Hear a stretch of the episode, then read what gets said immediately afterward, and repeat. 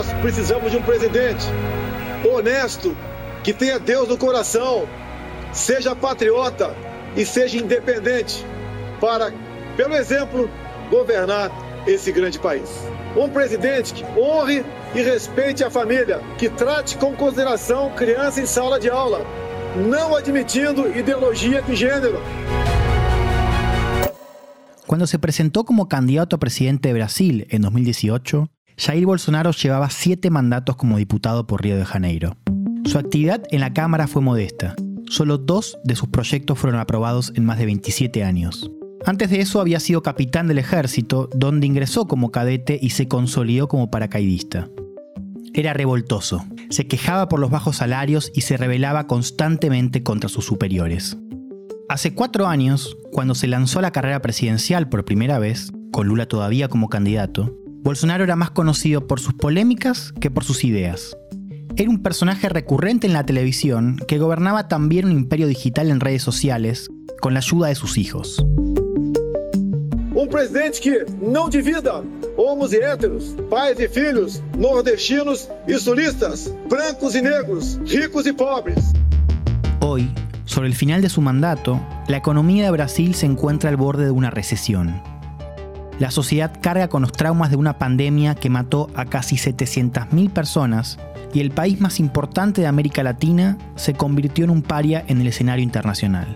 Pero aunque ya no sea el favorito en las encuestas, es indiscutible que Bolsonaro es protagonista del mapa político de Brasil y lo va a seguir siendo. Precisamos de um presidente que acima de tudo tenha a palavra. Brasil acima de tudo, Deus acima de todos. En este episodio vamos a intentar entender por qué. Esto es La Revancha, un podcast de Cenital sobre las elecciones presidenciales en Brasil. Acordate que podés suscribirte y activar la campanita para cuando haya novedades. Mi nombre es Juan Elman y es un placer darte la bienvenida. Empecemos. Para explicar el ascenso de Bolsonaro tenemos que mirar lo que pasó en Brasil eh, en 2013, en 2015 y en 2018. Él es Rafael Resende, doctor en sociología de la Universidad del Estado de Río de Janeiro. Hubo una gran movilización nacional en Brasil en 2013 que tenía algo de que se vayan todos, de una baja creencia en los sistemas políticos de Brasil, en los sistemas electoral de Brasil, en el sistema partidario de Brasil. Eh, Bolsonaro estuvo 30 años eh, en el Parlamento de Brasil, pero surge como una especie de anti-establishment. Yo soy el nuevo, yo voy a limpiar este sistema político corrupto, sucio, y vengo a traer moralidad. O sea, siempre trabajo mucho con la idea de, la moral, de la defensa de la familia, de, la familia cristiana y de un Brasil cristiano donde está el país, eh, Dios arriba de, de todos. Bolsonaro capitalizó el hartazgo que se respiraba en las protestas contra Dilma en 2013 y 2015 y que se profundizó durante la Vallato.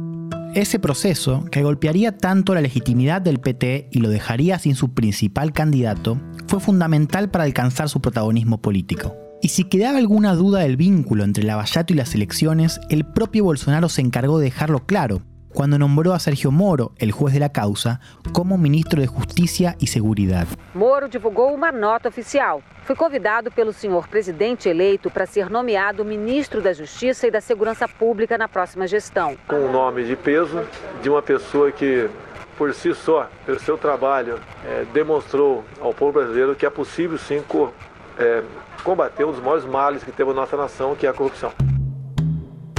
Bolsonaro también representaba agendas de grupos de poder que habían ganado protagonismo en Brasil en los últimos años. A esos sectores se los conoce como la Triple B, Biblia por las iglesias evangélicas pentecostales, Buey por el agronegocio y Bala por la industria armamentística y sus adeptos, desde milicianos hasta militares. Pero ya hablaremos de los uniformados en otro capítulo. A esta triple B, Rafael suma el sector liberal, empresarios y actores del mercado financiero que se acoplaron a Bolsonaro por sus promesas de privatizaciones y desregulaciones. Incluso tuvieron su propio embajador en el gobierno. Hablamos de Paulo Guedes, el Chicago Boy que ofició de ministro de Economía durante toda la gestión. O Brasil tem por filosofia uma maior integração. Então o Brasil fez esse movimento em direção ao Mercosul, fez o mesmo movimento já junto com o Mercosul para a União Europeia e agora está fazendo um movimento com os Estados Unidos. Já estamos oficialmente começando as negociações com os Estados Unidos.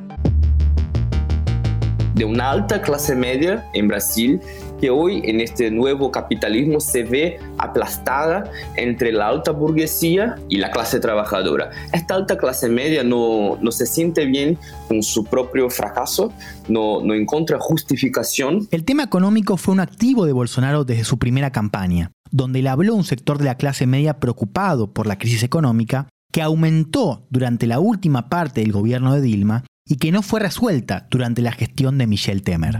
Y Bolsonaro surge eh, para decir, no es tu falta, no es tu culpa, lo que pasó a vos tiene mucho más que ver con los problemas de la burocracia, de los gobiernos de izquierda, de los planeros, de la gente que no está trabajando. Entonces Bolsonaro pudo dar una, una especie de, de respuesta a los problemas que esta alta clase media tenía en Brasil. Hay un dato de las elecciones de 2018 que nos sirve para entender el momento que vive Brasil hoy. Y es que con la llegada de Bolsonaro, el PT no fue el máximo derrotado. De hecho, incluso con Lula preso, al partido le fue mejor en las presidenciales que en las elecciones municipales y regionales de años anteriores. En 2018, el sector político más golpeado fue la centro derecha brasileña. Veamos los números. El PSDB, el Partido de la Socialdemocracia Brasileña, cuyo candidato era Gerardo Almin, que hoy es compañero de fórmula de Lula, obtuvo menos del 5% de los votos. El MDB, el partido de Michel Temer, no llegó ni siquiera al 2%.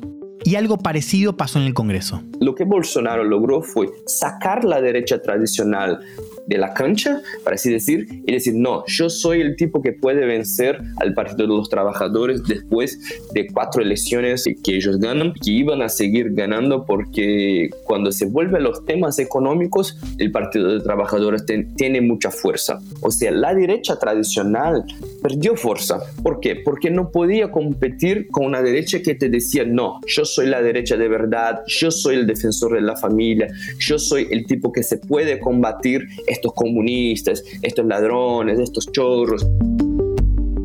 Pero Bolsonaro no solo le dio al antipetismo un nuevo vehículo político, también lo radicalizó. Podemos hablar de una vieja derecha, o sea, una derecha neoliberal, una derecha que también era democrática dentro de sus límites, pero era democrática. Y Bolsonaro representa una nueva derecha, una derecha mucho más violenta, mucho más autoritaria, que tiene como política ser antiglobalización, antiglobalista. Dice que hay una, una especie de complot internacional para acabar con las tradiciones familiares de, de los cristianos del occidente. Para entender la importancia de este movimiento basta con leer las encuestas de este año. Un panorama general muestra que Lula tiene ventaja tanto en la primera vuelta como en la segunda, pero si miramos más atentamente hay otro elemento a considerar.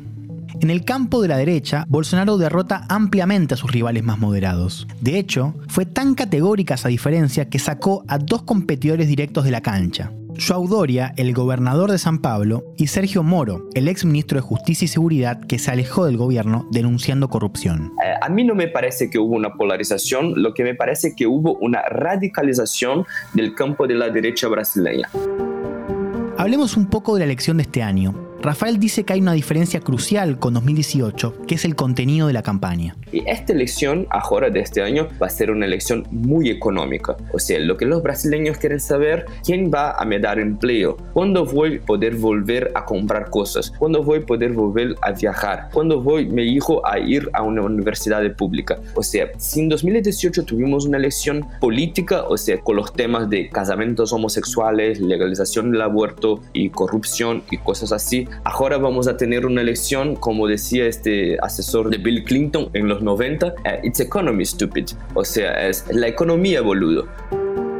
Bolsonaro no tiene grandes logros de gestión para mostrar. Empecemos por un indicador que hoy está en boca de todos, la inflación. La cifra interanual hoy supera el 10%. Es el peor número desde 1994.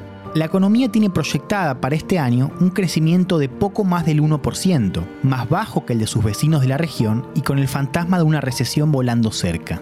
Hay, es cierto, un dato positivo que Bolsonaro puede mostrar. El desempleo se encuentra por debajo del 10% por primera vez en 7 años.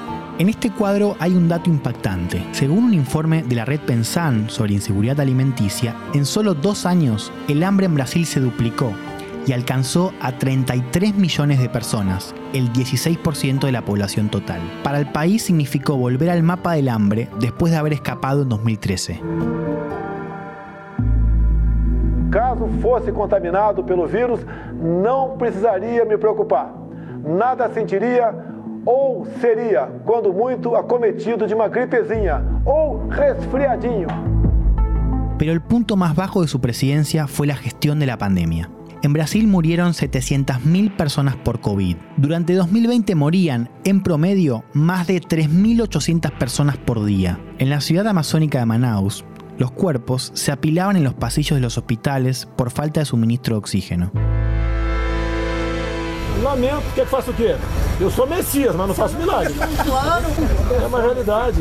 Mortes, vão haver, ninguém nunca negou que haveria mortes. La pandemia alteró las bases de apoyo de Bolsonaro. El presidente comenzó a sentir el asedio de los medios tradicionales y el establishment, horrorizados por la imagen que Brasil proyectaba al exterior. Una parte importante del sector liberal, frustrado por las demoras en la agenda de privatizaciones, también se alejó del gobierno.